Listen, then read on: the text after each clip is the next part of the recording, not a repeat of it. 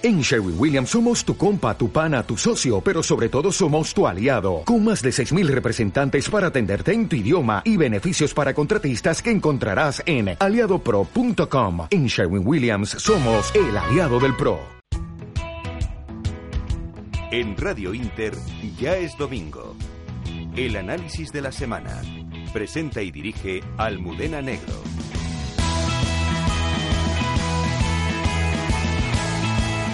Muy buenas tardes, amigos oyentes de Radio Inter. Como siempre, es un verdadero placer poder compartir con ustedes estos minutos, 90 minutos del domingo 30 de julio.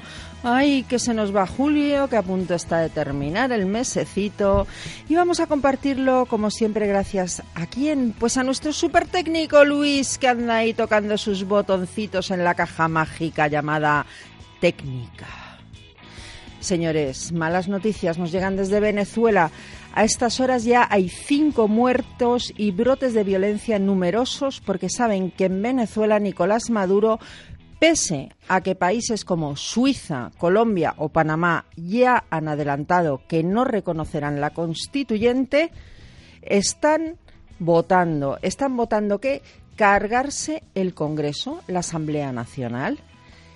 El Ministerio Público venezolano investiga a estas horas la muerte de dos manifestantes por disparos en el estado de Mérida. Así que ya son cinco las muertes. Por otro lado, Capriles, Enrique Capriles, líder de la oposición de la Mesa de la Unidad Democrática, está denunciando que están obligando a votar a los funcionarios. El diario La Razón publicaba que precisamente Nicolás Maduro, ante el temor a una baja participación en los comicios que necesita para ya hacer de Venezuela un país comunista, un país cubano, estaba amenazando a pensionistas y a funcionarios con dejar de pagarles si no iban a votar a su favor. Por otra parte, ha muerto tiroteado un candidato a la Asamblea Constituyente. Y mientras tanto en España, el PSOE, que es un carajal, se está celebrando estos días, no sé si lo saben, el Congreso del Partido Socialista Andalucía. Y Susana Díaz ha enseñado los dientecitos a Pedro Sánchez, quien pensaba que con la victoria de Sánchez las peleas internas en el PSOE habían terminado, estaban más que equivocados y es que son dos modelos antagónicos e incompatibles. Susana Díaz hablaba no somos nacionalistas porque somos socialistas. Al mismo tiempo, por cierto, que otro susanista, Chimo Puig en este caso, de Valencia, hablaba de plurinacionalidades. Y Cataluña, Cataluña que sigue dando que hablar. No paran los catalanes y nos tememos que en agosto nos van a dar el veranito, señores. Ya saben que Ángeles Rives de Ciudadanos nos contaba aquí la semana pasada que lo que sospechan en Ciudadanos es que podría Puigdemont convocar elecciones catalanas autonómicas el día 8 de agosto para que se celebren el 1 de octubre y así poder colocar esas urnas que no pueden ni mover porque desde el gobierno sí se está actuando y se les ha dicho se acabó el FLA, se acabó la pasta y además vas a responder con tu patrimonio por estas convocatorias ilegales. Cinco millones que le han cascado ya a Arturo Más. Sí, Arturo, hoy estoy así de divertida. Por cierto, un eurodiputado de la Esquerra ha llamado una reacción contundente si se impide el 1 de octubre. No, es que el 1 de octubre, a ver, señor de la Esquerra, es ilegal. No se puede celebrar un referéndum porque eso no es un referéndum, es un golpe de Estado. Y en otro orden de cosas les contaré que a la vuelta de unos consejos publicitarios, porque me dicen que va siendo hora de comenzar, y les aseguro que tengo hoy el estudio lleno de contertulios de primer nivel, vamos a dar una exclusiva sobre Telemadrid. Vamos a hablar de un despido ideológico y de la persecución ideológica que se está produciendo en la tele, que algunos dicen está siendo despolitizada. Y despolitizada les vamos a enseñar qué quiere decir que manda Podemos. Ramón Espinar es el que manda en la nueva Telemadrid. Cristina, Cristinita, ten cuidado, no vaya a ser que en el nuevo PP acabe mandando Rita Maestre. Las nueve y cuatro de la noche y aquí comienza, ya es domingo.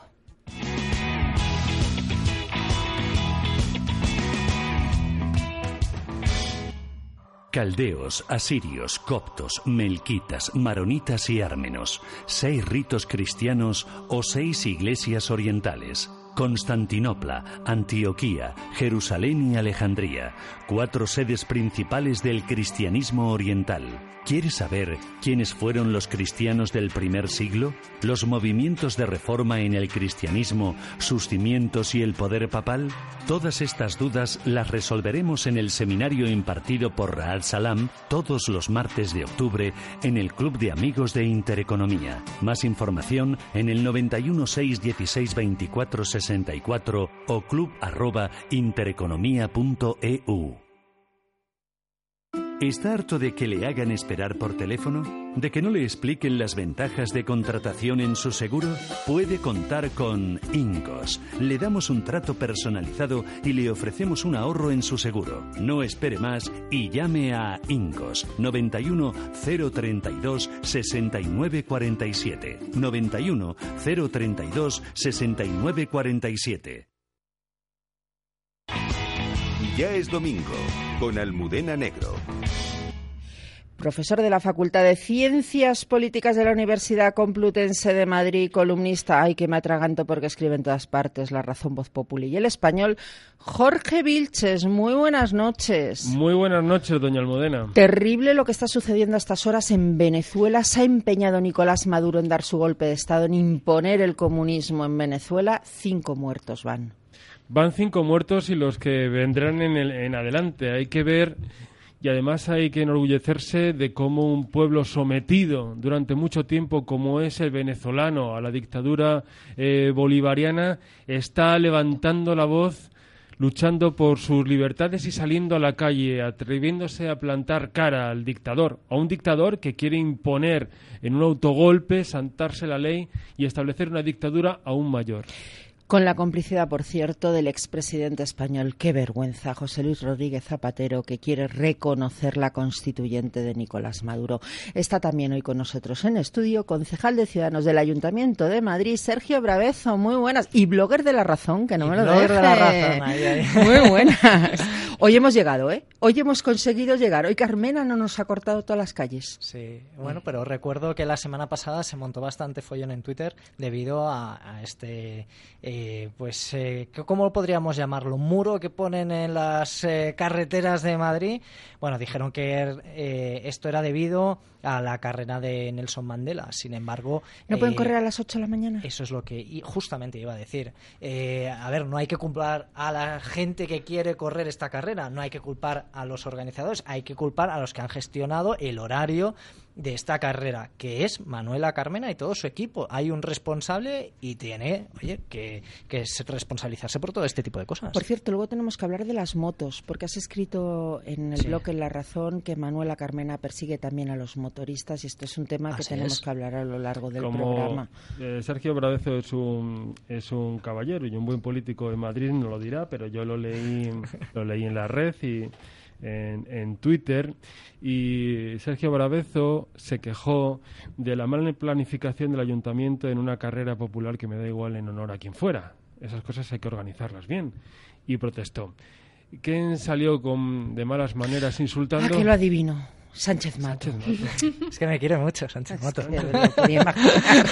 Haciendo cosas como que, claro, ¿qué podíamos esperar de Sergio Bravezo, el que no eh, eh, honrara la memoria de Nelson Mandela? Por favor. Sánchez Mato, por. Dios, sube el nivel un poquito. Por lo menos, no sé, súbelo al eurocomunismo o algo por el estilo, que era un poquito de nivel. ¿Se acuerda Mm, Santiago. Carrillo cuando quería dejar gran de...? cambio el de Santiago Carrillo. Con Pero el es que está en contra absolutamente del eurocomunismo y, y de todo, bueno, de- también de lo que salió en Italia, de etcétera, etcétera. Él está absolutamente en contra de todo ese tipo. Sánchez Mato solo está a favor de quebrar empresas. De hecho, esa es su experiencia profesional antes de entrar en la política. Está también con nosotros empresaria de Las Rozas, Iria Bouzas, con tertulia habitual. Muy buenas noches. Buenas noches, pero estoy un poco asustada por el, el nivel intelectual. Estamos hablando de Zapatero, de Sánchez Mato. Espero que lo iremos a lo largo de la noche, lo iremos subiendo, ¿no? pensadores clásicos. Sí, sí. Pues espérese que vamos a hablar de los sindicatos de Telemadrid. Lo mismo ya lo elevamos, pero hasta las nubes. Y hoy nos acompaña también en estudia columnista de Voz Populi y, por cierto, que se presentó contra Albert Rivera en el Congreso este de Ciudadanos, Juan Carlos Bermejo. Muy buenas noches. Hola, muy buenas noches. Terrible lo de Venezuela. eh, realmente lamentable y bueno, ahora hablaremos de ello. Bueno, pues como dicen que ahora hablaremos de ello, yo les quiero contar una historia. Verán, érase que se era una periodista que entra por oposición en un medio público llamado Telemadrid, por un concurso oposición, ¿vale? Que trabaja 25 años en esa cadena sin tacha alguna en su expediente, bajo gobiernos del PSOE, bajo gobiernos del Partido Popular y bajo gobiernos nuevamente del Partido Popular. Que le encargan en un momento dado encargarse de la política nacional de Telemadrid, de la política de la Asamblea de Madrid en Telemadrid y cubrir a la que entonces era presidenta regional, Esperanza Aguirre, y al que lo fue posteriormente Ignacio González. Bueno, esa periodista, que además es contertulia de Ellas Domingo, ha venido en varias ocasiones, ahora les vamos a poner un audio del año 2013 donde ella denunciaba ya la situación de Telemadrid, ha sido despedida de Telemadrid. Dicen que un expediente disciplinario, yo les voy a contar la realidad, y a lo mejor va a tener que explicar todo el Consejo de Telemadrid y también su director, porque una ambulancia tiene que ir a recoger a una empleada después de reunirse con el director general. Porque un director general puede ofrecer 120.000 euros de todos los madrileños a una periodista con tal de que se calle y se vaya. Y porque cuando no los acepta se la pone en la calle a una periodista que, por cierto, tiene activo una denuncia por mobbing que estaba sufriendo ella en la empresa. En la empresa. ¿Por qué? Porque recuerdan aquel ERE de Telemadrid donde despidieron lamentablemente a 860 personas. Bueno, ella tuvo la suerte de quedarse en Telemadrid. Esta periodista tuvo que aguantar y así lo denunció ante los tribunales que le iban persiguiendo por los restaurantes para llamarla fascista y zorra. A esta periodista, como a 60 de sus compañeros, les llegaron a pasar por delante, lo vamos a oír en audio, porque ella lo contó aquí en exclusiva en Jazz Domingo en el año 2013. 600 personas, entre ellos los sindicalistas, los despedidos, apuntándoles con el dedo como si fuera una pistola. Esto dentro de Telemadrid. Es una periodista que defendió en aquel momento que la cadena pública siguiera adelante y que se limitó a hacer su trabajo. Bueno, pues parece que ahora hay una nueva Telemadrid, una nueva Telemadrid donde una de las despedidas, May Lozano, vuelve a Telemadrid y es nombrada consejera a petición de un partido que se llama Podemos. May Lozano puso un tuit en su día eh, llamando nazi a esta periodista. ¿Y por qué era nazi? Pues simplemente porque no había sido despedida y porque cubría el área de información política de la entonces presidenta Esperanza Aguirre. Marisa de la Cruz ha sido despedida lo van a perder en los tribunales Telemadrid y yo espero que además tengan un nulo y eso suponga la dimisión del actual presidente de Telemadrid porque así debería ser, porque no tienes vergüenza, José Pablo, porque yo puedo contar lo que tú le has dicho en el despacho a Marisa la Cruz. Tú tienes que contar cómo le has ofrecido dinero a Marisa de la Cruz para callarse e irse. Tú tienes que contar por qué nos estás mandando mensajes a periodistas para que le digamos a Marisa ahora que hable contigo cuando se está destapando el pastel. Y la has despedido en un expediente con cosas que te has inventado. Y te has inventado cosas como que aquellos a los que ella tenía denunciado por mobbing ante el Ministerio de Trabajo y está abierta la inspección, ten muchísimo cuidado, José Pablo, porque está abierta la inspección, porque a esta mujer le han hecho de todo, hasta un meses sin hacer más trabajo que el de becaria, que no, es un trabajo muy digno, pero que estamos hablando de una periodista con 25 años de experiencia, y la mandaban a hacer piezas que luego no se emitían en Telemadrid sobre bájate un vídeo de YouTube durante meses y meses esta nueva Telemadrid. Ella denunció mobbing. Y además denunció a los sindicalistas de Telemadrid que la seguían amenazando. Bueno, pues ¿qué ha hecho la empresa? Pues la despide porque ella le dice al sindicalista que la insulta, y tengo delante el expediente, se ha publicado en el Confidencial Digital, yo no soy ni puta ni zorra. Esto es un motivo de despido en Telemadrid. Yo quiero que oigan el audio por favor, pónganse los cascos en estudio. Espectadores, estén muy atentos porque esto es lo que nos contaba Marisa de la Cruz en el año 2013. Es decir, para situarnos, cuatro años antes de saber que iba a ser despedida. Dentro audio, ya es domingo del 1 de diciembre de 2013. Y en Telemadrid, pues pendientes de esa resolución almudena del Tribunal Supremo. Recuerdo, si os parece un poquito la historia, se presentó, se hizo el ERE un 12 de enero va a ser un año, el próximo 12 de enero, 860 personas despedidas, Nadie nos alegramos del ERE. Quien se alegre de un despido, pues no tiene corazón. Ha habido muchas víctimas colaterales en ese ERE. Todos hemos tenido amigos despedidos, pero también, siendo realistas, y yo como trabajadora que llevo muchos años en esa casa, la plantilla realmente estaba muy sobredimensionada. Marisa, lo cierto. perdona que te interrumpa. A los que hemos tenido la suerte de no perder nuestro puesto de trabajo, y recuerdo que la sentencia del Tribunal Superior de Justicia de Madrid dijo respecto al ERE de Telemadrid que la selección del personal que se había quedado se había hecho de manera no discriminada y ajustada a derecho. Todo lo contrario que es lo que ha pasado en el ERE de Canal No, que por eso el TSJ del País Valenciano lo ha tirado, porque sobre todo ha visto que había sido un ERE que había, había sido un desastre jurídicamente. Mira, Almudena, hace un año que empezamos a vivir un verdadero terror en Telemadrid, sobre todo eh, por los periodistas que por 200 motivos no queríamos hacer huelga, porque nos dolía cuando los sindicatos llevaron la televisión a negro tanto tiempo. Unos sindicatos que ahora se llevan la mano a la cabeza, los sindicatos de Telemadrid, porque han cerrado Canal No y lo defienden como servicio público, y sin embargo no les importó tener durante días y días y días la televisión en negro, con lo cual mi pregunta es, ¿Les importaba entonces el servicio público de Telemadrid? ¿Lo consideraban esencial? Desde luego tienen una doble vara de medir que llama mucho la atención. Y luego otra cosa, que sean sinceros los sindicatos, que no engañen a los trabajadores despedidos. Saben que no va a volver ni uno solo. No es un órdago lo que dice la Comunidad de Madrid. Si el Tribunal Superior, el Tribunal Supremo, perdón, declara nulo el ERE, se cierra Telemadrid y 300 trabajadores más nos vamos a la calle. Esa es la realidad. Los sindicatos lo saben.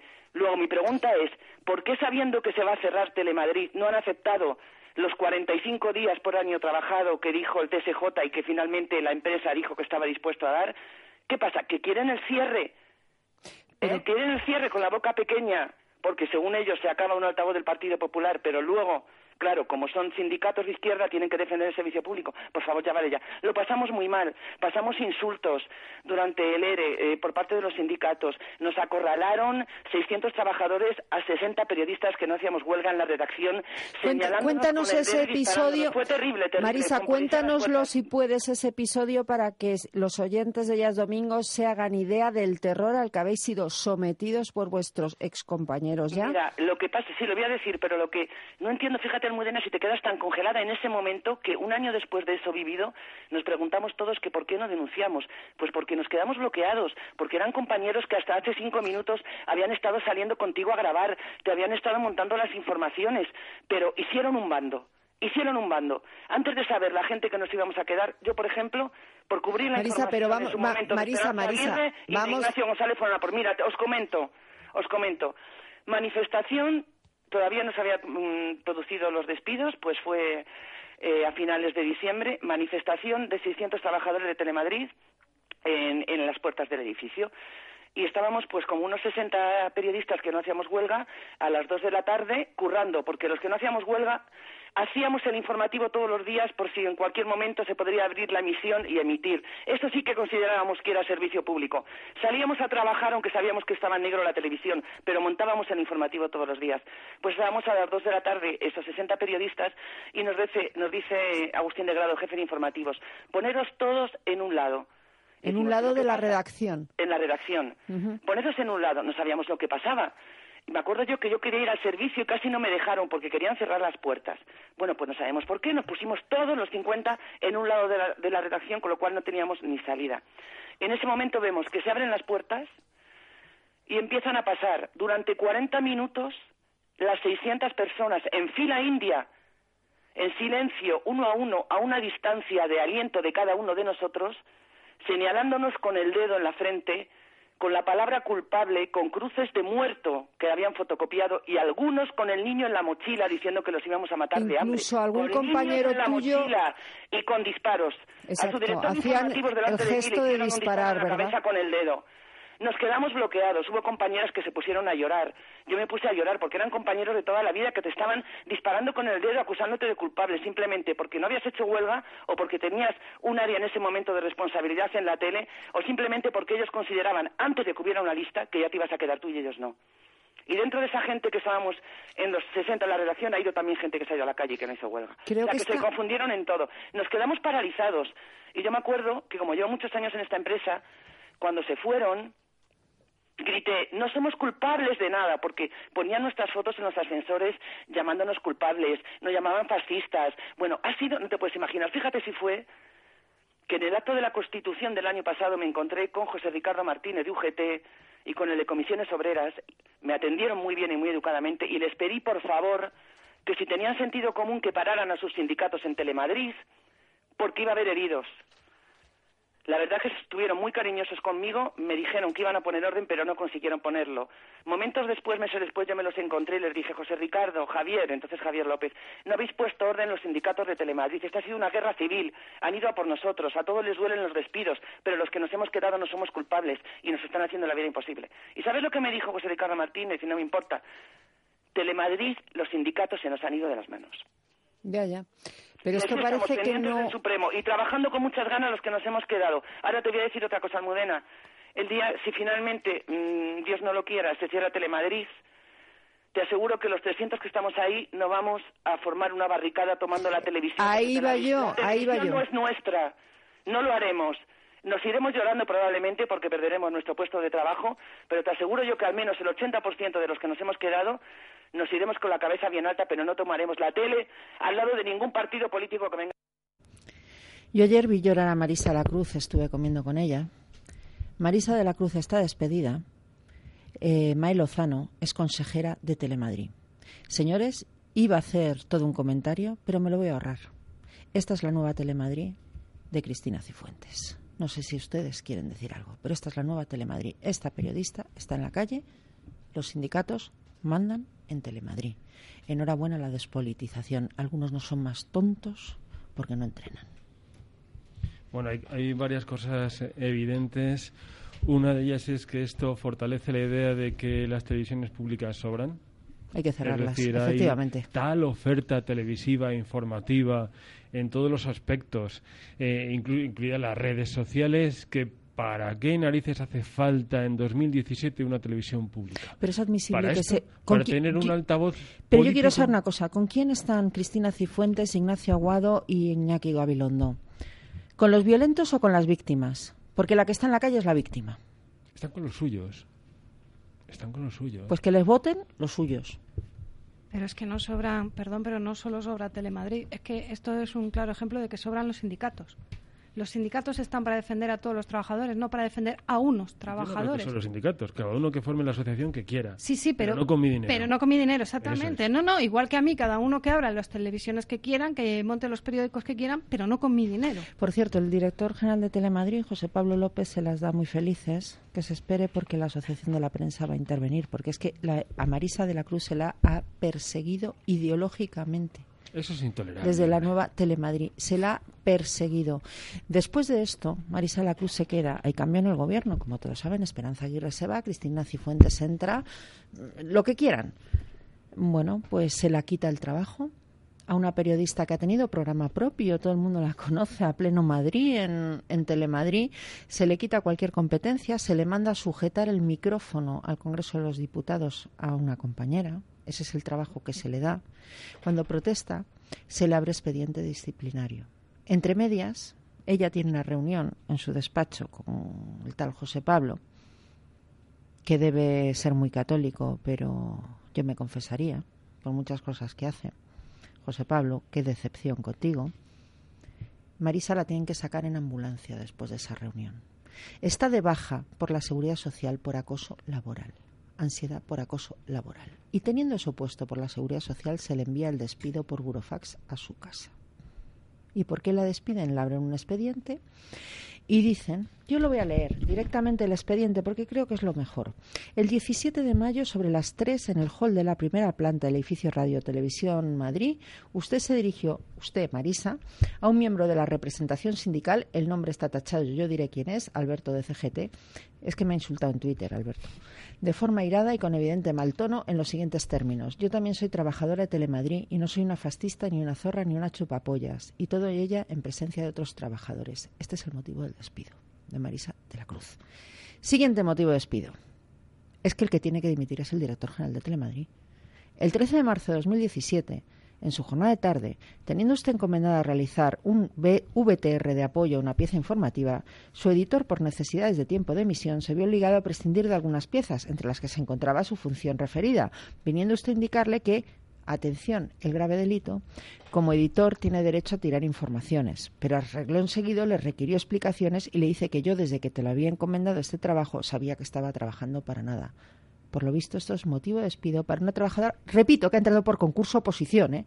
que es que no ha entrado a dedo en Telemadrid como sí ha entrado José Pablo. Pues evidentemente no es motivo de despido, porque cualquiera que, que esté en la actividad empresarial sabe que, vamos, eso se lo van a tumbar pero claro, ya está en la calle y ahora pues le tocará emprender acciones y, y, eso pues me imagino que en la parte de Telemadrid este tal señor José Pablo no lo pagará con José su Pablo dinero, es el ¿no? director general. El problema es que a lo mejor también deberían dimitir quienes de- hablaban de una Telemadrid despolitizada, donde además me consta que el caso de Marisa de la Cruz no es el único. Se está persiguiendo ideológicamente y con insultos a mucha gente dentro de Telemadrid. Viva la despolitización, que quiere decir le regalo la tele a Podemos.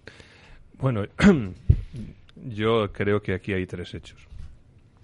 Uno, el despido de, de esta profesional, que si no es disciplinario, que no parece, lógicamente, entonces ella eh, lo denunciará ante la magistratura y el juez eh, probablemente lo declarará nulo o improcedente. Si lo declara improcedente, pues cobrará la indemnización correspondiente. Si lo declara nulo, la empresa tendrá la opción de readmitirla o de despedirla de forma improcedente. En cualquier caso, lo mejor que le puede pasar probablemente en ese ambiente es que es que no siga ahí por cómo está esta situación.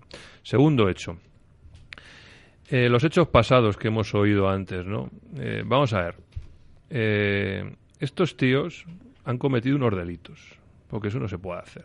Entonces, lo que tienen que hacer las personas que han sufrido esas vejaciones, Pero la culpa va a ser de la víctima. no, no, no, no. Lo que tienen que hacer es ampararse en la justicia, denunciarlos y que la empresa que en ese momento estaba dirigida por otros eh, otro ejecutivo, ¿no? El que de Esperanza Aguirre o quien fuera, pues que se personara, se personara y que pusiera el dinero de, de esa- de ese organismo a defender a esos ¿Sabes qué trabajadores. pasa? Que el gobierno y les no defendió a sus trabajadores Claro que no, que les aplicaran el Código Penal. Y tercer punto.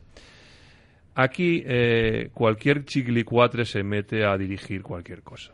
Y aquí, como disparan con pólvora del rey, ¿eh? porque aquí a estos ejecutivos de capotilla se les mete a dirigir una empresa y no tienen en cuenta el daño que pueden provocar económico, de reputación, de, credibilidad, etcétera, etcétera. Entonces, yo mi mensaje a la Asamblea de Madrid es que se hagan mirar qué han hecho con ese nuevo consejo ¿eh? y que evidentemente tendrán que evaluar si esos ejecutivos que han nombrado sirven para algo o realmente quieren que eso sea despolitizado y una televisión profesional. Sí que vale para algo. May Lozano se embolsa a razón de mil euros por cada sesión de cada consejo de Telemadrid. Está ahí a propuesta de Podemos. Es que eh, cargo contra May Lozano porque hay un tuit de May Lozano del Yo- yo- yo 31 no sé de enero de 2013, un consejera de Telemadrid ahora, en este nuevo apaño que han llegado, donde pone pasatiempos, descubra de un simple vistazo quién es la presentadora gobeliana, Marisa de la Cruz, que mantiene su empleo en Telemadrid y se la ve rodeada de gente haciendo huelga. Gobeliana. Y esta es la consejera. ¿Y por qué esta señora? Esto es mucho más fuerte que aquello de lo que se acusa Marisa. ¿Por qué esta señora es consejera a día de hoy? Pues porque será una enchufada y una sectaria, nada más, pues como Claro. todos los políticos igual. Pues entonces a lo mejor tiene razón el señor Vilches y hay que cerrar Telemadrid. Yo ahí he de reconocer que no me gustan las televisiones públicas, la verdad. Eh, eso es una de las cosas por las cuales eh, abogo, que es eh, la privatización del, sec- del sector de las televisiones públicas. Creo que hoy por hoy no tiene ningún sentido. Es verdad que por historia, por eh, inicios de, de los medios de comunicación, quizá a lo mejor sí que tenía sentido en un inicio. Hoy por hoy es muy asequible tener una televisión pública y especialmente a nivel internet tener medios de comunicación muy variados que los consumidores pueden elegir si verlo o no verlo. Pero de ahí a que nosotros tengamos que financiar públicamente una televisión pública o cualquier otro tipo de medio no me parece justo. No me parece justo por la siguiente manera. Si yo doy dinero a administración pública a un medio, eh, en teoría público, ¿a quién va a servir entonces? Al poder. político de turno. ¿Qué va a servir? al, ¿Al poder que le da ese dinero o va a servir a los ciudadanos que para eso está? Es verdad, es muy va el poder político, salvo en el caso de Cristina Cifuentes que sirve a la oposición de Podemos. Claro, entonces también eh, hay dos variables, y yo lo tengo muy claro o de realmente hacer una televisión pública que dé una información muy detallada y objetiva de lo que sucede, es decir, pues desde informe de carreteras, que creo que es esencial, eh, informe de tiempo, informe de, eh, de, algunas noticias que son esenciales para el día a día de, de, nuestro hacer, pero de ahí a tener programas o documentales o tener estudios concretos, Mm, yo tengo mis dudas de que eso sea correcto. Entonces, eh, también, si queremos seguir con ese modelo, hombre, hay que despolitizarlo absolutamente si realmente creemos en eso. Pero parece ser que hay muchos intereses para que no se despoliticen. Sí, a lo mejor los que están tomando decisiones, pero hay otros que, ojo, dicen, sí, sí, nosotros, y me refiero a la gente de Podemos, queremos que se despolitice tal y pascual, o no creemos en eh, medios completamente públicos porque pertenecen al poder, etc. Bueno, al final ellos dicen, ¿por qué me voy a desprender de esto cuando el que ya está tomando decisiones se ha desprendido completamente, en este caso, eh, el gobierno de Cristian Cifuentes?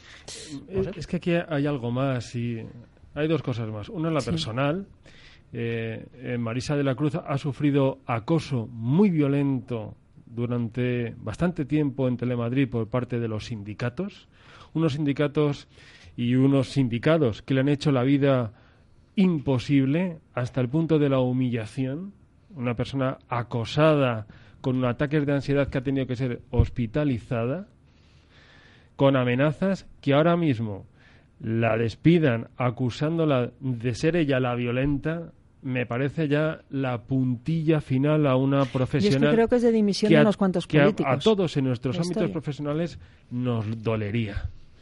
Pero existe otro, otra cosa más, y es que esto no se trata de un despido improcedente más, hay miles al día y que allá se vayan a los juzgados, a los tribunales y cada uno con su abogado que se las apañe. No, estamos hablando de otra cosa, y es que unos sindicatos se han hecho con un medio de comunicación público y que aunque cambie el gobierno, porque ahora tenemos un gobierno de la comunidad, el PP, más Ciudadanos. Ciudadanos ha puesto sus condiciones al gobierno del Partido Popular, da igual, porque el político de turno se tiene que someter a los dictados de los sindicalistas, que son los que realmente mandan.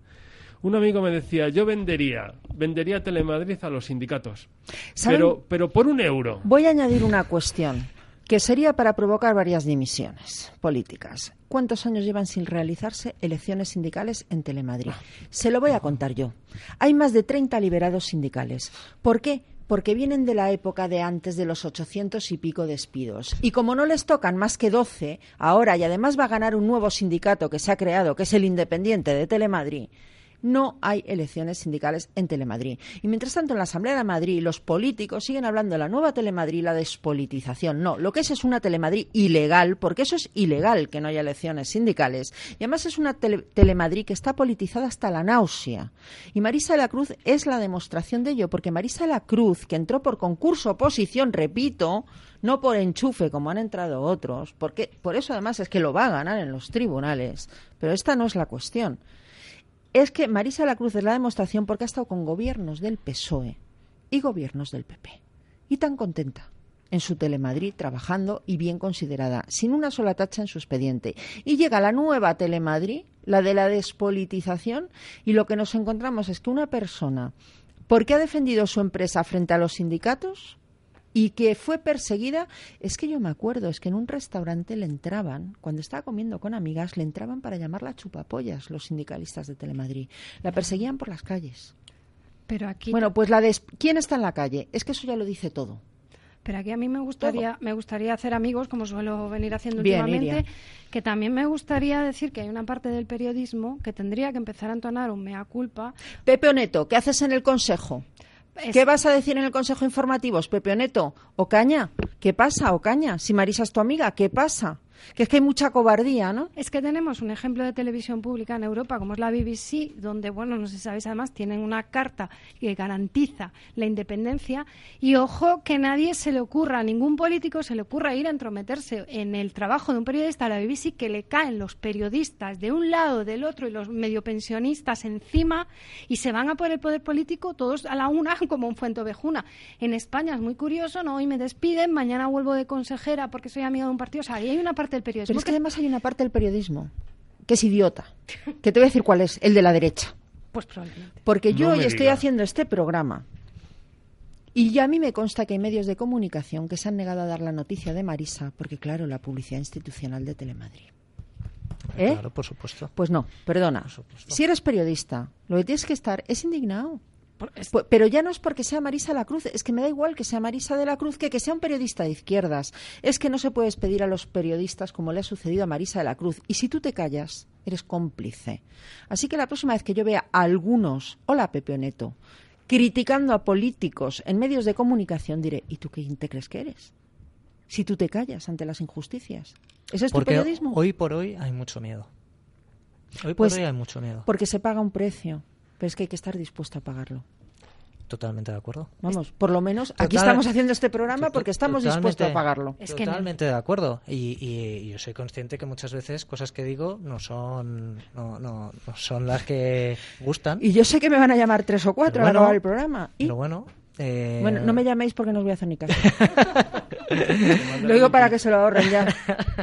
No, pero bueno, es, es- una de las cosas que eh, tienes que pagar, pero yo pienso que obviamente si, re- si realmente estás haciendo ese servicio público, se trata de eso, de que digas cosas que a lo mejor haya a otra gente que no le va a gustar, pero tú crees que es lo correcto.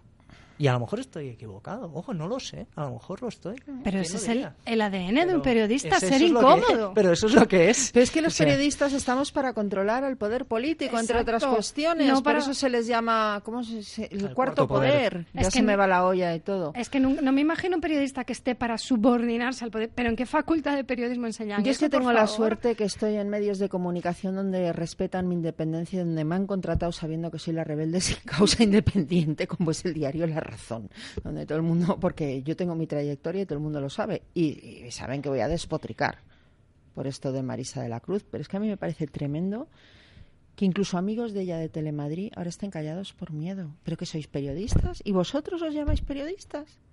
Es que si No se- tenéis vergüenza si ni que se nos la ponga. A mí como, como espectadora, si silencian esto, a mí quién me dice, o sea, ¿quién me garantiza que no me están silenciando otras cosas? Es que, ¿sabes qué pasa, Pepe Neto? Que al próximo al que silencian es a ti.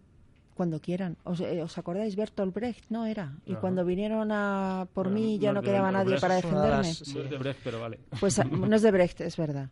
¿De quién era? No, no me acuerdo, francamente. Pero Eh, vamos. eh, había un, un locutor de, de Telemadrid muy famoso que falleció hace poco y que también se lo cargaron porque lo que decía era incómodo. Creo que recordáis su nombre, Germán Yanke, Germán Yankee. ¿eh? que, que fue el que impulsó el Diario de la Noche, Qué grande. que yo lo veía, ese programa. También veía el que hacía Ana Samboal. Otra represaliada otra de Telemadrid en esta legislatura. Lo hizo también efectivamente. Germán Realmente, yo no sé si ya ve a alguien esa Germán cadena. Terch. Eh, honestamente, no sé. No, si eso te lo eso. digo yo. Los datos de audiencia de la Telemadrid despolitizada Ah. son más o menos como los datos de audiencia del Twitter del sindicalista de la CGT. Yo, yo empiezo a tener algo de experiencia con, con los periodistas y, y fíjate que es poca, pero también ya me voy dando cuenta eh, por qué reaccionan de alguna forma y no publican ciertas cosas. Y por qué no dan voz a, a personas que realmente tienen mensajes muy importantes para, para todos los españoles. Y mientras, la, mientras los medios de comunicación estén apalancados con deudas inmensas y dependan de los ingresos publicitarios de empresas oligopolísticas, cuando no semimonopolios, pues es realmente complicado que podáis hacer vuestro trabajo. Yo realmente creo que es una profesión muy admirable. Llevo muchos años y siempre he podido hacer mi trabajo. Tengo un secreto, tengo un secreto que te den por imposible. es lo que funciona y ese es mi gran secreto. Yo soy de un medio catalán, ahora que he estado esta semana en, Barcelona, eh, hay un medio catalán muy conocido, no voy a decir el nombre obviamente, pero eh, que siempre se dice que siempre está, nunca cambia de ideología, siempre está con el poder. Uy, la vanguardia. Vamos a ver, y cuando Cataluña, el 2 de octubre, si declaran la independencia, lo mismo hasta sacan edición en catalán para mimetizarse con el ambiente, ¿eh? Ay, el conde de Godó, cómo es la historia allí de los medios catalanes. Bueno, los medios, nos quejamos de Telemadrid. El día que hablemos de los medios catalanes que sacan editoriales conjuntas, tela marinera, totalitario. Eso fue increíble. Eso fue increíble. Es que han pasado cada, ha pasado cada cosa en Cataluña, de verdad, ¿eh? en, en, los medios de comunicación, que es que sería eh, imposible en otro país. Pero imposible. O sea, y no, no me estoy nuestros vecinos en Francia. Yo creo que es que eso, vamos. Hoy, que, no está, hoy que no está Juan de la Torre, debía romper una lanza a su favor porque estoy convencido que él. Nos está oyendo, ¿eh? seguro. Seguro. Yo le pondría eh, el ejemplo de cómo los que eran antes medios de información y ahora son medios de comunicación eh, dan noticia de un atentado terrorista. Puede ser un camión que se ha vuelto loco, sin conductor, que ha atropellado a unas personas, ¿no? O una pistola que de pronto se ha disparado, estaba por ahí, en plan Disney, y se ha puesto a disparar a la gente, ¿no? Y cómo con el lenguaje que utilizan están transformando la realidad o el modo que tiene la gente de, de ver las cosas. Eh, para mí que soy historiador, la libertad de, de prensa que tenemos hoy me parece una auténtica porquería. Y me explico, me explico. Pero se, me está yendo el tema, ¿eh? luego vuelvo ya al tema, que se me van los políticos pero, es muy importante porque está muy en relación con lo que le ha ocurrido a Marisa de la Cruz, que esto hace 150 años, Marisa, no te hubiera pasado. Porque la libertad de información en España y en el resto de Occidente era mucho más amplia de la que vivimos hoy. No solamente por los oligopolios que decía eh, antes nuestro amigo, ¿no? sino por cómo es el mundo periodístico y los objetivos que tiene.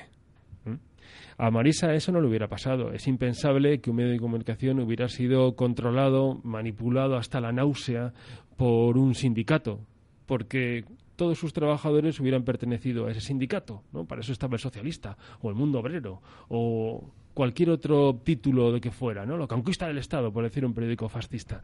Hoy es absurdo. Pretendemos que son medios objetivos cuando en realidad no lo son. Por eso a lo mejor el debate no había que situarlo tanto en los medios de comunicación, sino sobre todo en este caso estamos hablando de un medio de comunicación público. ¿Siguen teniendo sentido las televisiones públicas? El señor Vilches y yo el verano pasado, se les voy a contar un cotilleo, desarrollamos una teoría mm. en un viaje en coche. Vendamos Telemadrid a los sindicatos por un euro. Vendamos Televisión Española a los sindicatos por un euro. Y a ver qué audiencia y qué negocios son capaces de hacer. a, de a ver esa gran calidad. A ver esa gran calidad de esos sindicatos, de la Comisión de Informativos de Televisión Española, que ríanse ustedes de lo que le ha pasado a Marisa de la Cruz, que allí vigilan a los periodistas, según están escribiendo las piezas, tienen detrás al sindicalista resoplando. Eso es lo que está pasando en Televisión Española. ¿Eh? Ríanse ustedes. Bueno, pues por un euro, venderle la televisión española a los sindicatos y a ver qué son capaces de hacer, que nos vamos a reír todos mucho, hombre, con la gran calidad. ¿Qué les parece? Pero vosotros veis medios de comunicación o grupos empresariales volviéndose locos, queriendo comprar. No, no, por eso los sindicatos, por un euro. Eh, que, se queden nada más con todo, da igual, a cero, que nos deje de costar pasta. Les digo yo que en seis meses tienen menos audiencia que teleboyuyus del condado. Pues probablemente no llegue ni a los seis meses. Yo es que me están viniendo muchas cosas a la cabeza que no, obviamente no voy a poder decir. Soy consejero en una, en una empresa pública, en la MT, no tengo ningún problema de decirlo, es público, vamos. Eh, y ahí compartimos con diferentes personas, entre ellos los, el, sindicato de, de la MT. Bueno.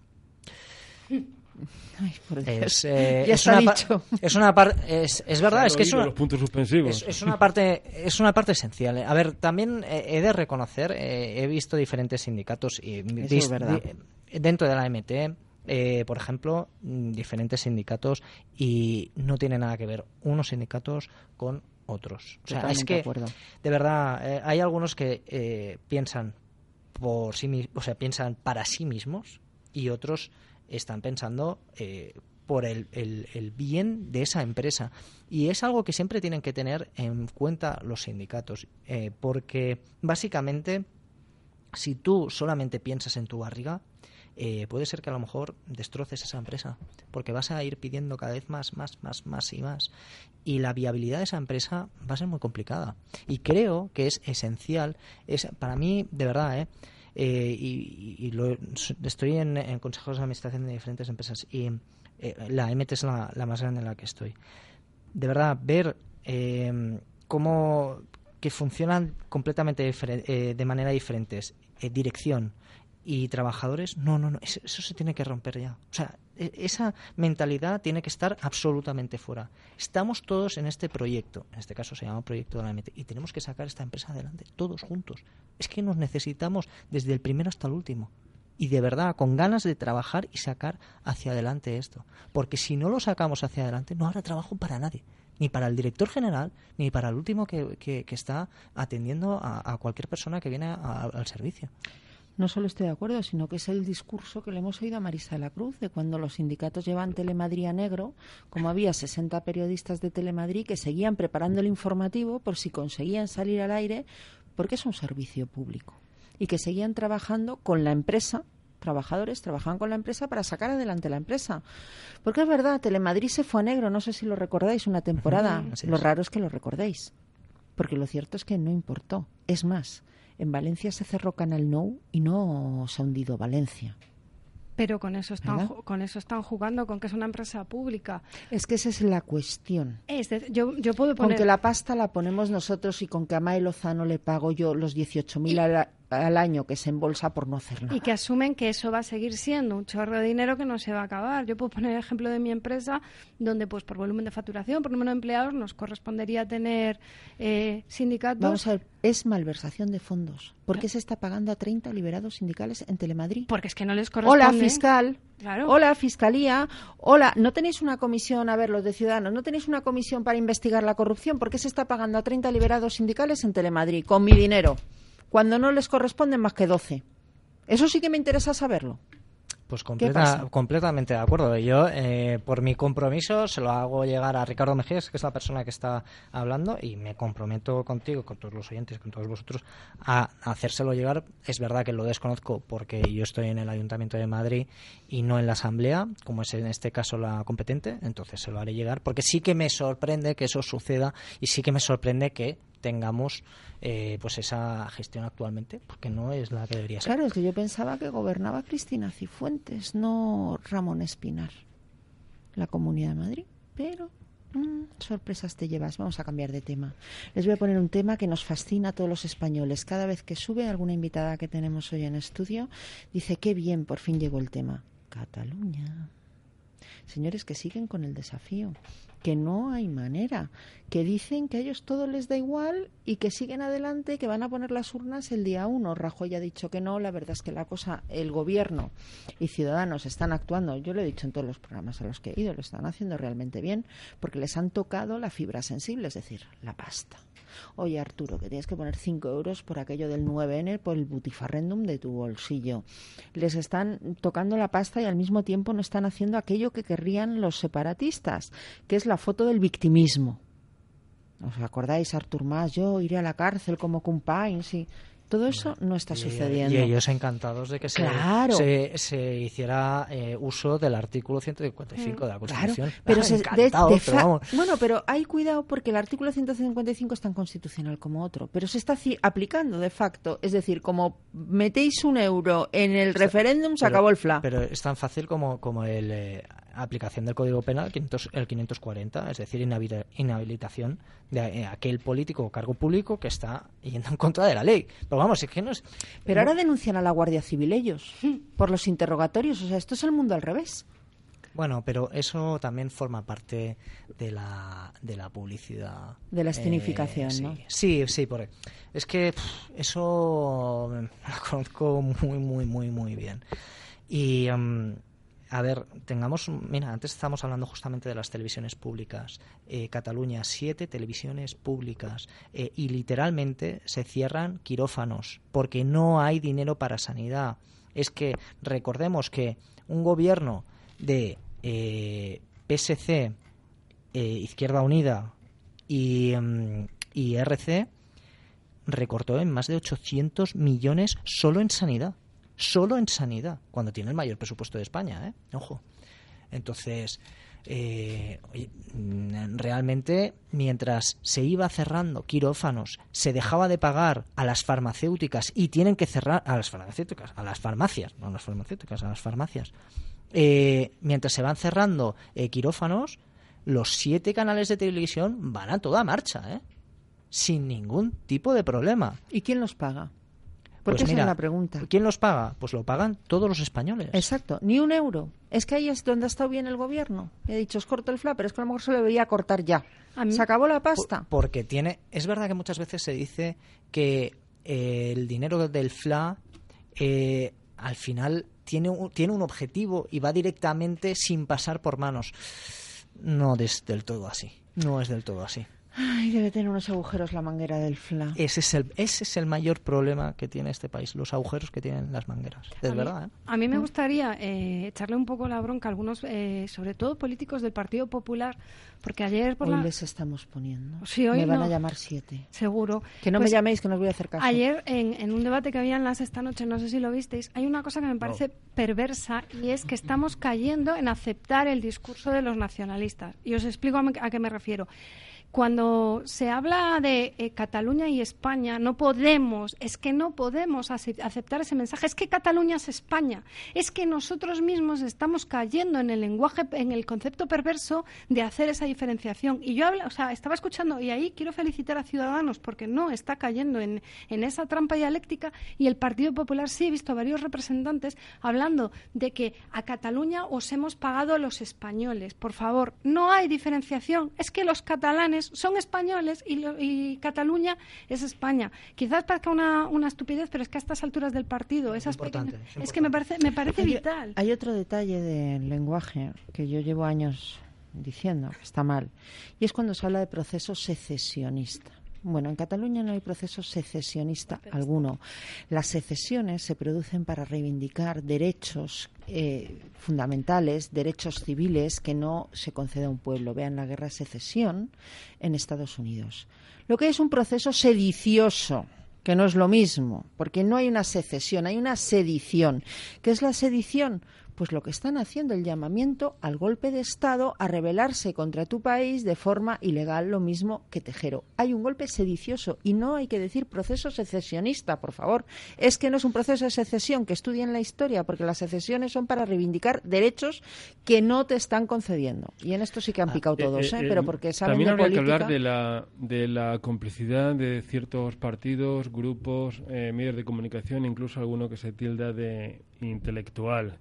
Y lo concreto, nombre, ¿eh? porque tirar así al aire no, hay que tirar al pecho.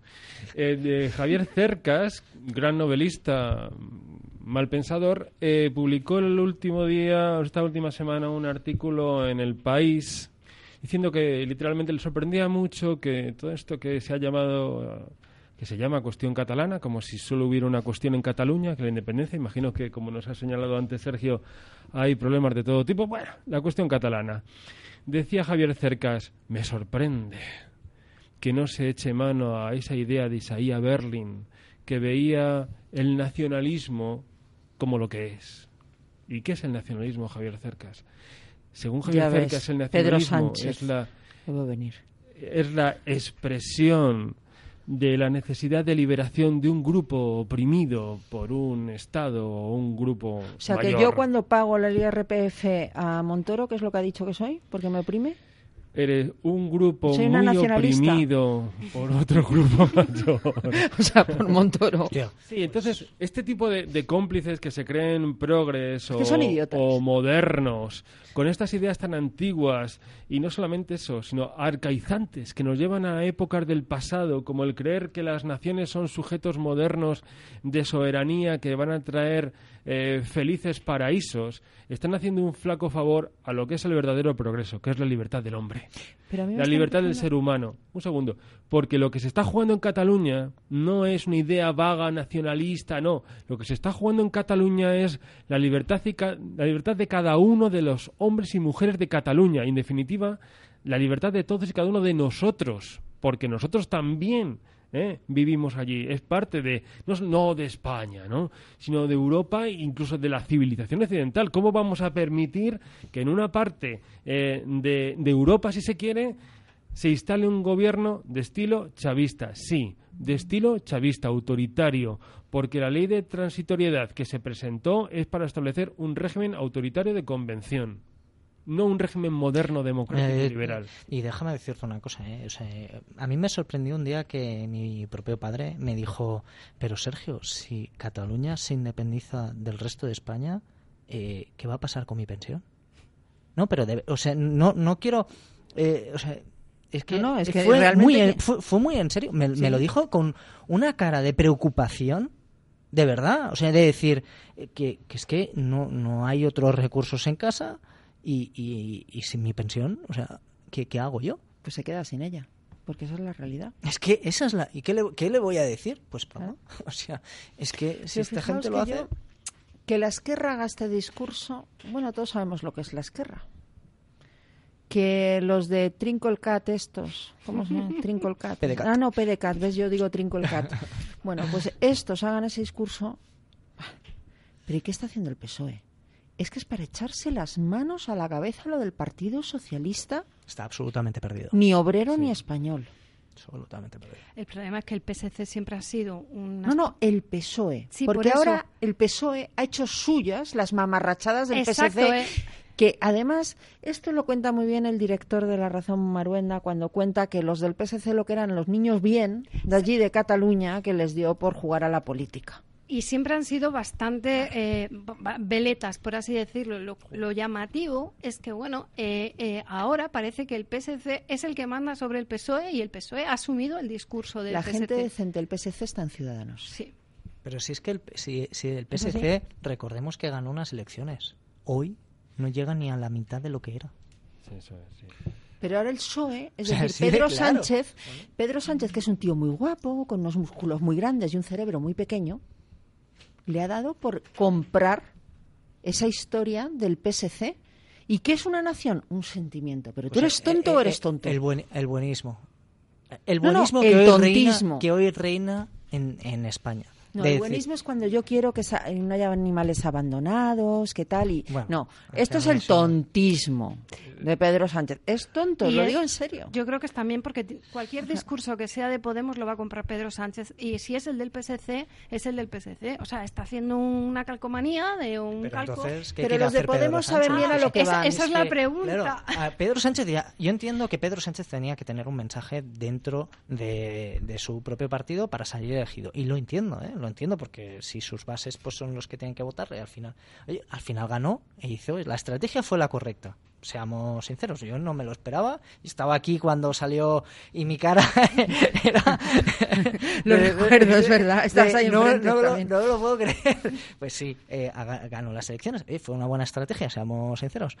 Eh, ahora bien, los votantes del PSOE no tienen nada que ver con los afiliados que tiene.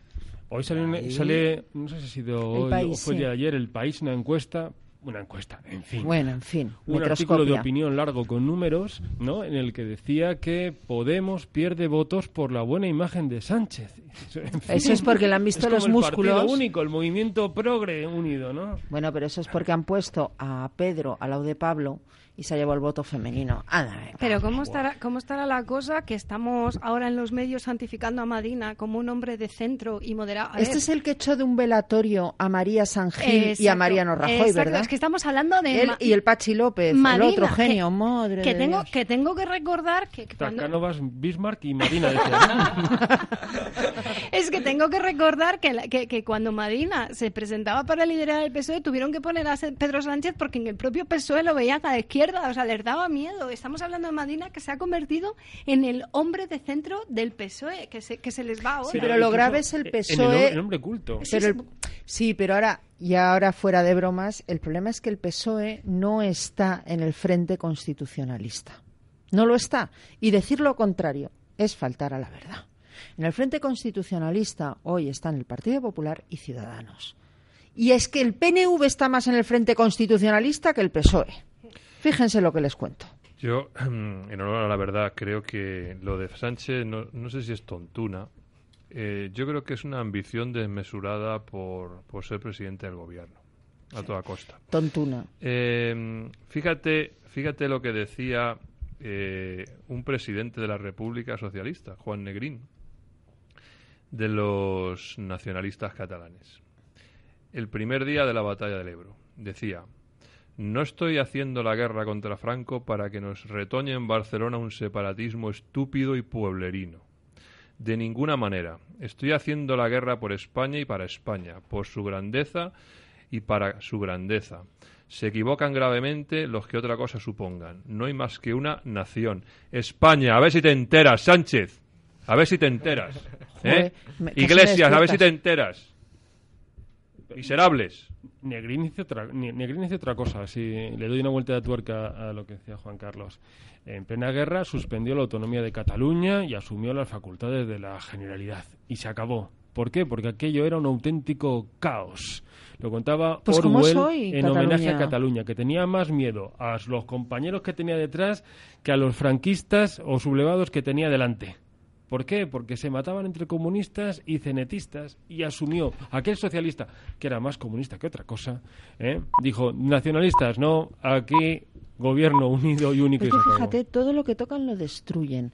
Ayer eh, publicábamos eh, una noticia, se conocía una noticia, yo creo que salía por agencias, y es que en Barcelona los de las CUP, que ya saben que son los que van a acabar mandando, porque son los que van a acabar mandando, porque en este tipo de procesos siempre se acaban imponiendo los más radicales. Eso es lo que dice la historia.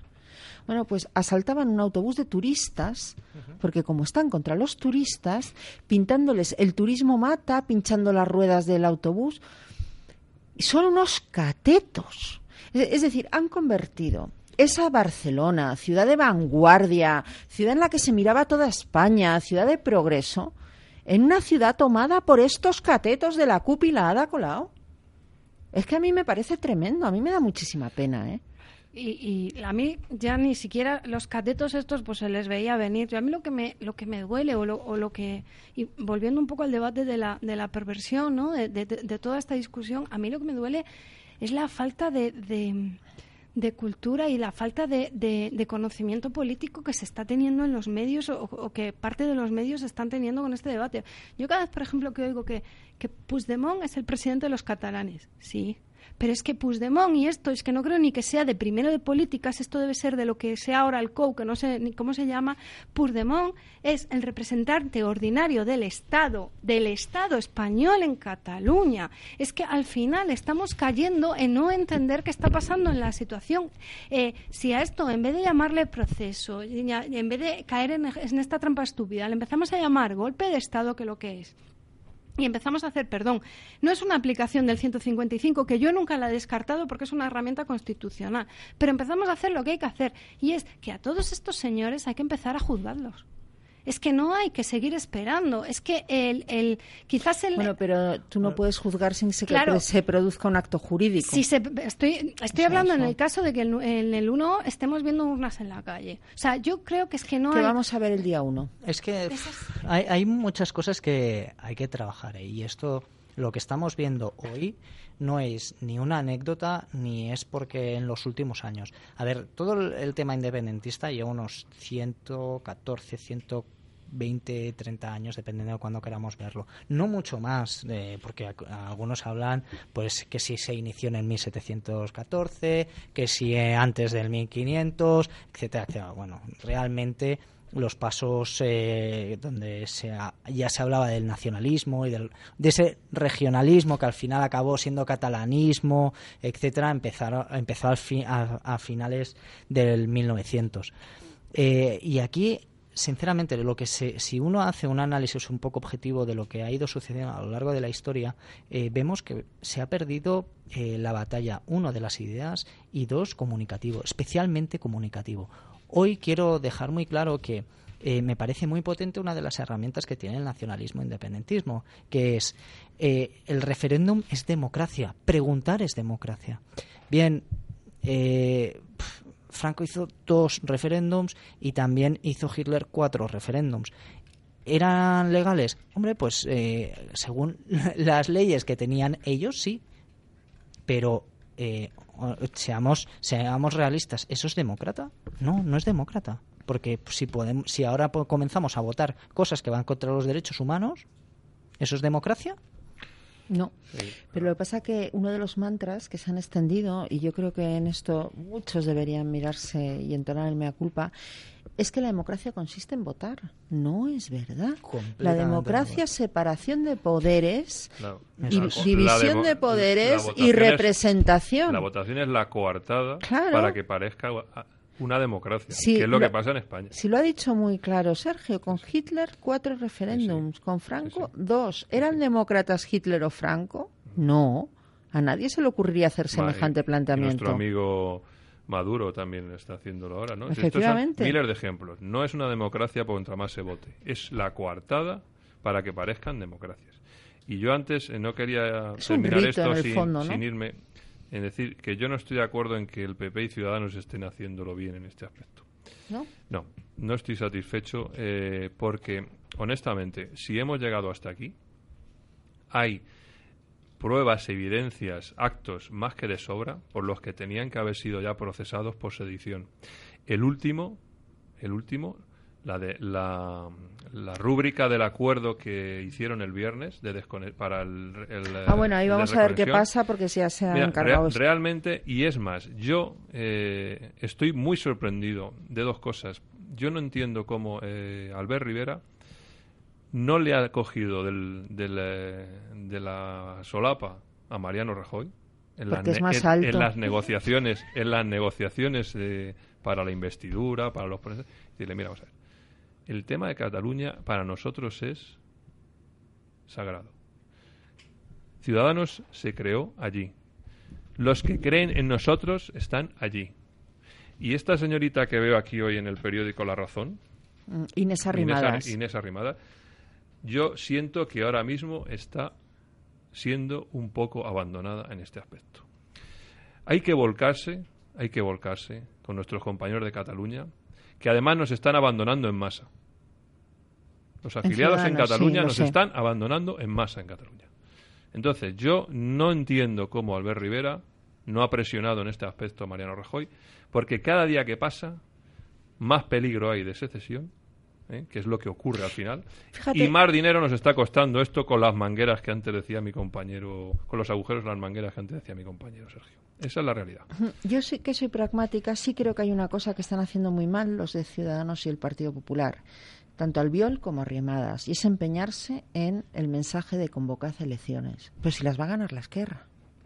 Eso es un error. es, un, error, es, decir, porque entonces les da a ellos la, posibilidad de plantear unas elecciones en clave de plebiscito. Pero porque Almudena... nunca lo sabemos. claro. Eso tampoco nunca lo sabemos. Yo creo que es un error. No es un error porque es una cuña en el frente nacionalista. ¿Por qué? Lo acabé de decir. Va a ganar la Esquerra. ¿Quién tiene que convocar? El PDCAT el PDCAT no quiere convocar las elecciones. Si el Partido Popular, el Gobierno eh, Nacional y Ciudadanos les están diciendo convocad, es justamente para romper esa unidad.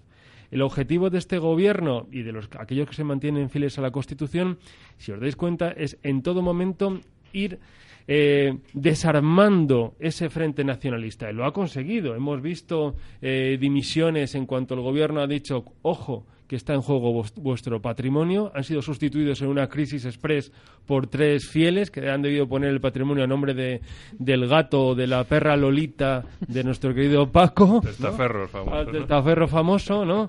Esa es la idea, asustar. Asustar con la ley en la mano e ir rompiendo ese frente que no es un pel sí, porque ya no es Junts. Sí, pero cuando... se, presentarían otra vez juntos. No, no, no, ya, han dicho, que... Bueno, han dicho, pero yo creo que nos, nos equivocamos. Porque ah, eh, tenemos, que, tenemos que tener muy claro que eh, CIU está, es práctica, ya está extendida, o sea, ya no existe como partido. Imaginemos como ahora es el PDCAT.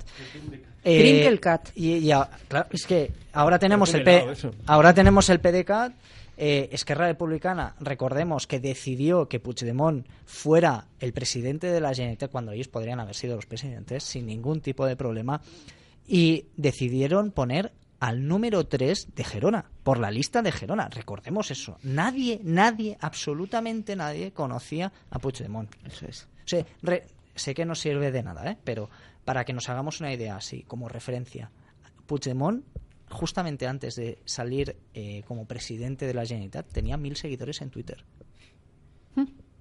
No está Sé mal. que no, sé que no sirve. No, sé no, que no, es, es, una- es un dato pero importante. Es decir, no le conocía ni el tato. Nadie.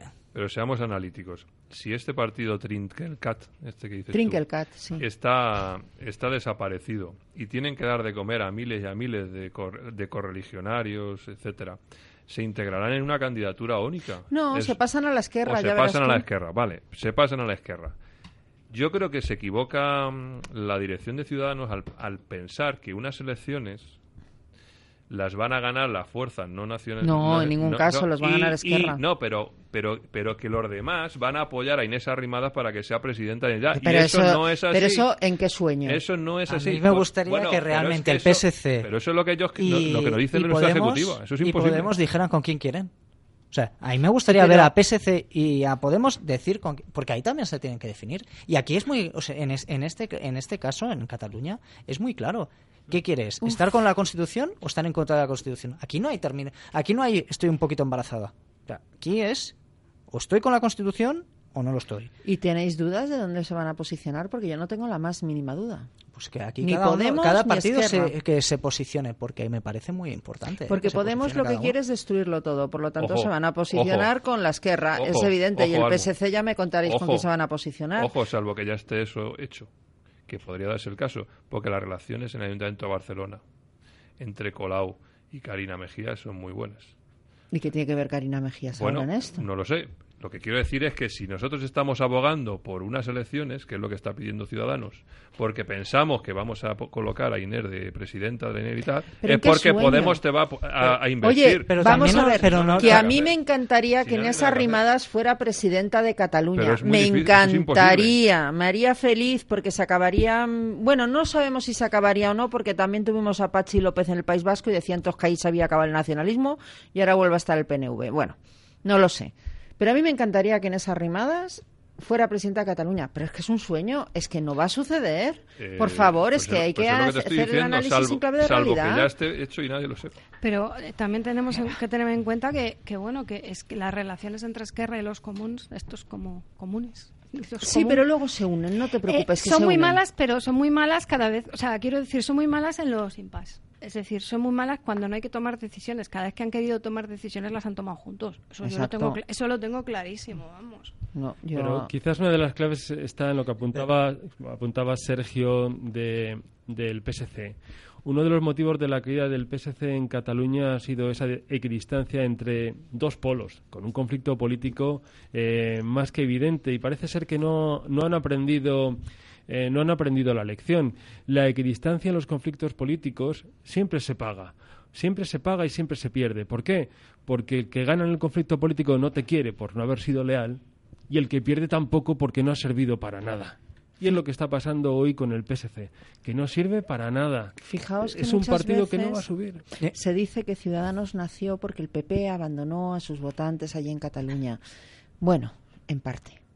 Porque el primero que los abandonó fue el PSC. Exactamente. Y yo creo que Ciudadanos nace Sí, sí, así nace es. porque Nace el PSC, porque el PSC famoso. efectivamente Sí, sí, en el cinturón rojo famoso abandona a sus votantes. Y es que ese es el tema, en el PSC no les quedan no nacionalistas. Pero- Los no nacionalistas del PSC están en Ciudadanos. Yo, yo ahí quería incidir en una de las cosas que se ha dicho antes. Eh, es que Inés es, es eh, muy difícil que sea, Inés Arrimadas, que sea muy difícil presidenta de la Generalitat de Cataluña. Recordemos una cosa, José Montilla fue presidente de la Generalitat de Cataluña. ¿eh? O sea, recordemos, hoy nadie se acuerda absolutamente de nada de José Montilla, ni sabía quién era, y tenía cero, cordobés, y tenía cero eh, carisma, cero eh, impulso por parte de la ciudadanía, pero es que al final se dieron las circunstancias como para que él fuera presidente de la Generalitat de Pero Cataluña. yo no veo sinceramente al PSC apoyando a Inés. Y luego otra de las cosas que sí que tenemos también que dejar muy claro y es muy importante es que hoy por hoy cuando se dice es que necesitamos ir a elecciones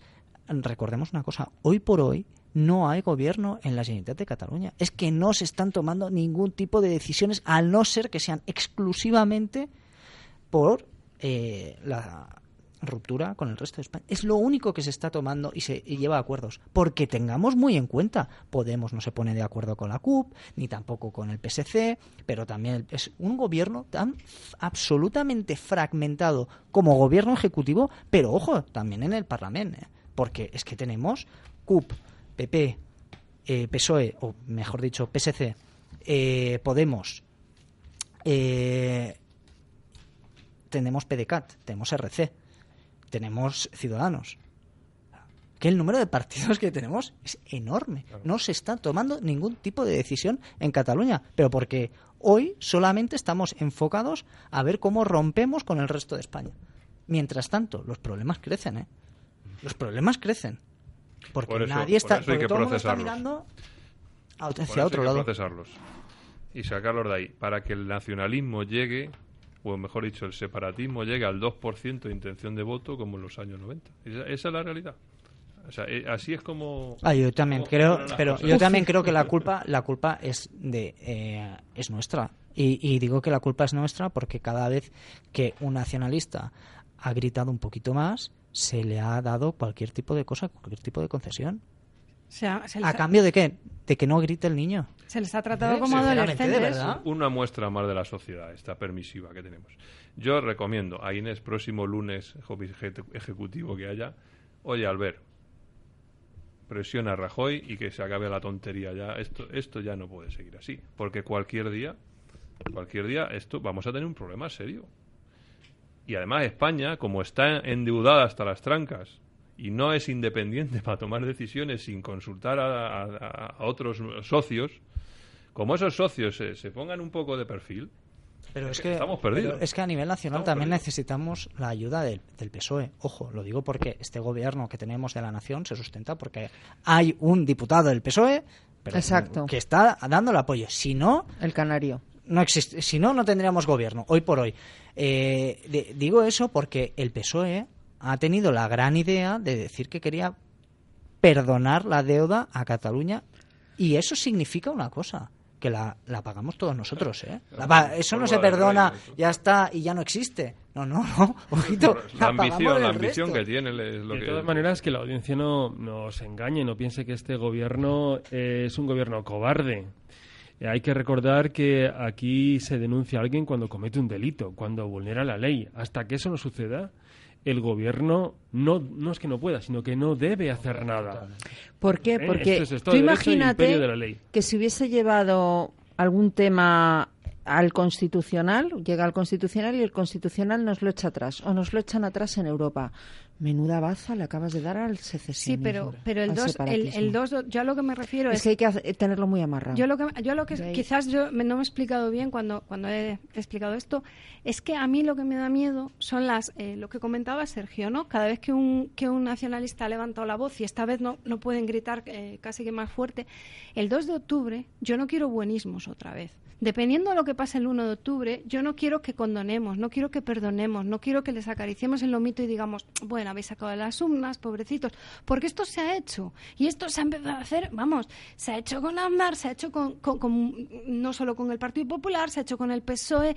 Entonces, el 2 de octubre, si hay una sola urna en la calle haciendo algo que es un golpe de Estado, yo quiero ver un gobierno firme y ahí quiero ver como un, eh, tengo clarísima la postura del PP, tengo la clarísima la postura de Ciudadanos. Quiero saber qué va a decir el PSOE. Quiero saber si van a apoyar una acción firme eh, exigiendo que se cumpla la legalidad o si se van a poner de perfil por enésima vez. ¿Lo dudas? Te- y mi- mi- mi- vamos, es que como yo lo veo, pero de una manera clarísima. Lo que te van a decir va a ser lo siguiente: hay que dialogar. Eso Mira, a mí hay una de las cosas que nunca entenderé. O sea, dialogar, pues está muy bien en el bar, pero cuando ha- hay, que, aparte de dialogar, lo que hay que hacer, si en el caso es negociar y en el caso de que alguien sale de fuera de esas negociaciones, hay que aplicar la ley sin ningún tipo de problema Pero vamos a ni ver. complejo. Esto es muy fácil. Pedro Sánchez, tú que ibas a dialogar con Tejero.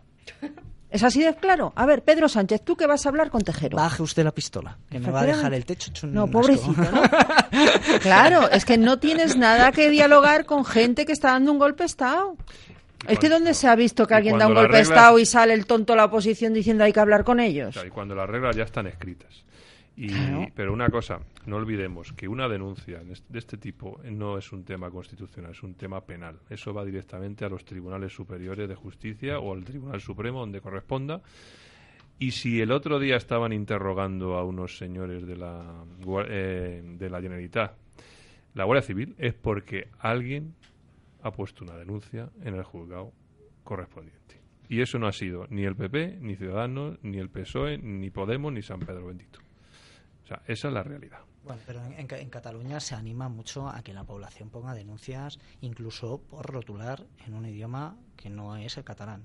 O sea, tengamos eso en cuenta. Es que no, no es algo que sea tan alejado, que sea muy raro. O sea, que mi madre tiene una amiga que tiene un que tiene una tienda de productos gallegos y, y es que tenía el nombre en castellano, en español pues la señora fue multada, le viene una persona. Pues mira, eso, eso pues está en, el día a día de la ciudadanía. Es ¿eh? que lleva razón y es tan indignante. Yo el otro día le mandé, lo voy a decir, lo voy a decir aquí en exclusiva, le mandé un WhatsApp a Albert Rivera y le dije, mira, ¿por qué no pensáis el recurrir esa sentencia infame del Constitucional que dice que, que, sí que está bien multar a los, a los comercios? Eso es infame.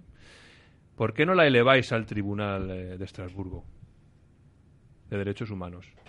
Eso es lo que tiene que hacer Ciudadano, defender a la gente. Eso se lo mandé el otro día. Y que estudiara el, la asesoría jurídica o quien fuera esa posibilidad. Porque realmente es lo que esperan los ciudadanos. Porque eso es infame. Ahora ya no podemos hacer nada. Ahora ya si rotulas en, en español, te funden y no puedes hacer nada porque el constitucional lo ha dicho. Bueno, también hay que decirlo, que o el constitucional lo despolitizamos no, o no vamos a hacer absolutamente nada. vamos a hacer amigos. bueno, Ese es el no lo digo porque hemos empezado con Telemadrid, lo hemos dado a Cataluña, vamos con la justicia, venga, adelante. Lo dejamos ahora. no, pero, pero, pero... No lo digo porque es que nos lo vamos a cargar todo. Pero, pero sí que me parece muy importante que el Tribunal Constitucional eh, tengamos muy en cuenta qué queremos hacer. O sea, porque no forma parte del Poder Judicial. Yo lo tengo claro. Es que, es que yo con el ojo, eh, Constitucional haría lo mismo que con Telemadrid lo cerraba. Una sala especial en el Supremo, para entender de competencias constitucionales. hay mucha gente que habla sobre, sobre esa salida como la mejor salida que pueda haber. Es que está fuera del, incluso del poder. es que está, recordemos, está fuera del poder judicial. No es poder judicial. señores, pensemos lo que tenemos encima, ¿eh? No, en el Constitucional, que lo sepa la gente, se nombra a jueces o profesores o catedráticos de reconocido prestigio. ¿Quién decide lo del prestigio? Ja, que me río de Janeiro. Y perdonadme el paralelismo, pero como al principio en tu editorial hablabas de Venezuela, recordemos que en Venezuela... Por cierto, seis muertos van. Pues, Sigo aumentando pues lo, primero que hizo Chávez fue nombrar jueces. Quiero decir, la, el poder político y el poder judicial, cuanto más separadito y más, más estanco cada uno, mucho mejor. Yo estoy totalmente de acuerdo. Yo lo cerraba. No, no entiendo la necesidad. Pero no, no en este último cuarto de hora. Es decir, vamos a esperar. Ah, ah, nos quedan nueve minutos para cerrarlo. Vamos a esperar un poco, porque ahora estamos en un. Ya digo en serio. Estamos en un proceso bastante complicado en el que hay en marcha un golpe de Estado bastante serio. Y el gobierno, a pesar de todo aquellos que le insultan diciendo que fuma poro, fuma pu, voy a decir porros, que, lee el marca. Eh, fuma puros y lee el marca, eh, este gobierno está siendo inteligente a la hora, esto ya sé que es controvertido, me van a llover los tweets insultando, me van a fascista y bla, bla, bla. Está adaptando dos técnicas para no acabar con el golpe, sino acabar con el golpismo, porque el problema no es el golpe, el problema es el golpismo, que es un mal endémico del nacionalismo catalán desde hace eh, pues más de 100 años. O, está adoptando dos técnicas que de momento pueden funcionar, pero son técnicas lentas, porque la imagen que tiene que dar el Estado, no el gobierno, es la de ser un Estado tranquilo y fiable. Es decir, no un Estado de tanques eh, eh, y de soldados que desfilen, no, sino un Estado tranquilo. ¿Y cómo funciona un Estado tranquilo? Con las instituciones y las leyes. ¿Y de qué está echando mano? Pues de dos técnicas modernas de golpe de Estado, que es, o de contragolpe de Estado, que son los tribunales, que eso funciona aquí y en el resto del mundo. Es decir, tú aquí eh, em, eh, das una sentencia y has dado una sentencia que puedes llevar ante cualquier tribunal del mundo. ¿Por qué? Porque esto es un Estado democrático, reconocido por la Unión Europea, Naciones Unidas. Y luego el patrimonio, que eso escuece a todos. ¿Y qué está ahí? Es decir, en lo personal, que es el patrimonio, y en lo legal, que son las dos técnicas modernas de evitar un golpe de Estado. Luego están las medias tintas, como lo que decía antes, de ir introduciendo cuñas en el Frente Nacionalista, diciendo, bueno, pues como que hacen elecciones. Luchad entre vosotros por ganarlas. ¿Qué es lo que hay que hacer? Quizá me falta una técnica moderna en todas esas que mencionáis, la comunicación. Es justamente de la que iba a añadir, porque me parece muy, muy, muy importante. Y es ahí donde, donde, el, donde España, o el resto de los españoles, hemos perdido la batalla.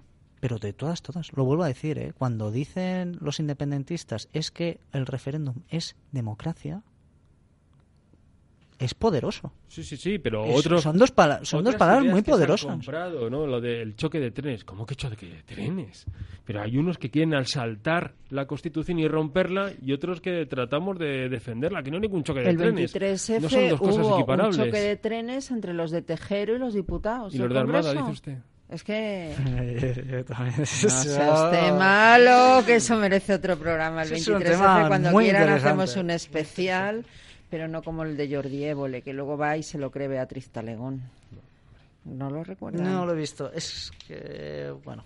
Pero pues, si será importante el tema de la comunicación, que no sé en otras comunidades autónomas, pero sí sé de la mía, de Galicia, que por qué señores políticos están por ahí apostolando en qué más les da, por qué se están reuniendo con gente en Galicia para enseñarles cómo se hace el mismo procedimiento. Es curioso, ¿no? Quiero decir. O sea, que el BNG está ahora planteando. Bueno, pero el BNG son dos pirados no, de la no, no, no, derecha, no, pero es que el. BNG ya, ya no es el BNG, ya estamos hablando de señores de las mareas, ya estamos hablando de gente que se está organizando.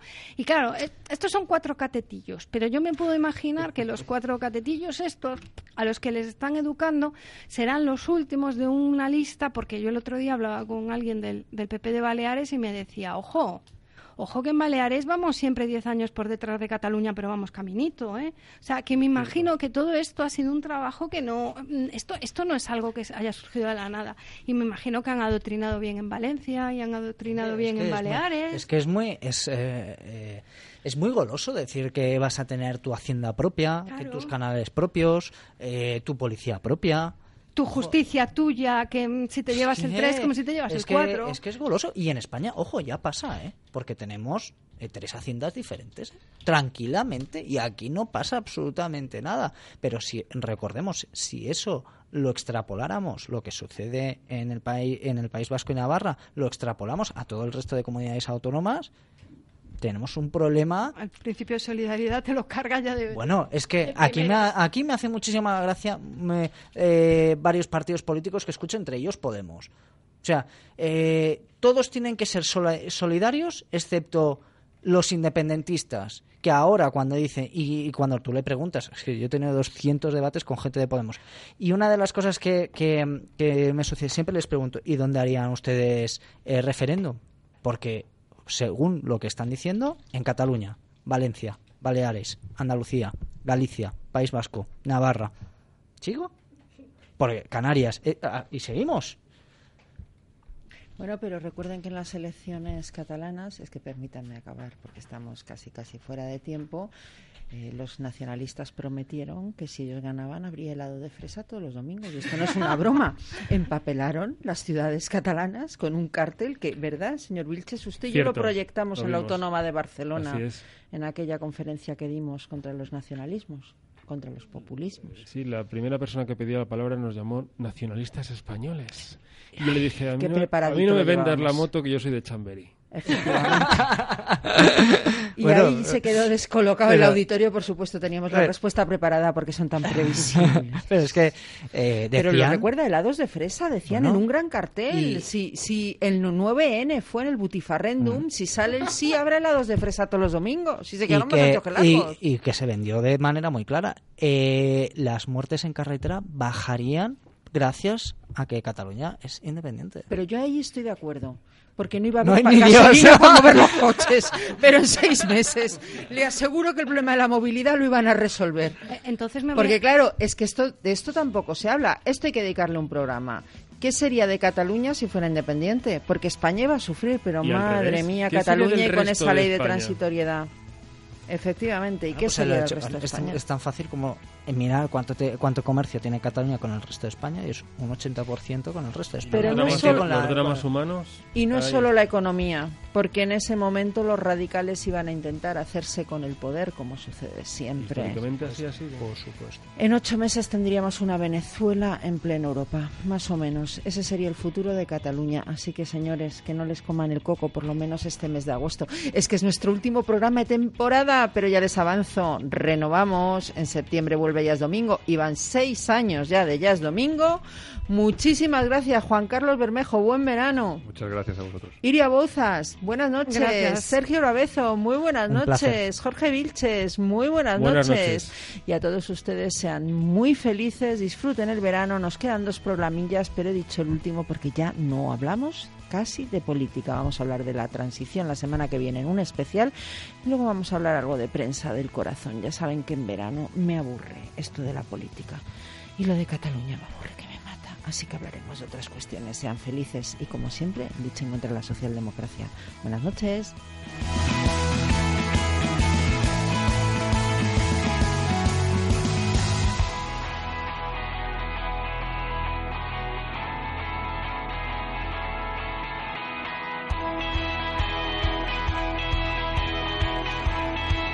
Ya es domingo con Almudena Negro.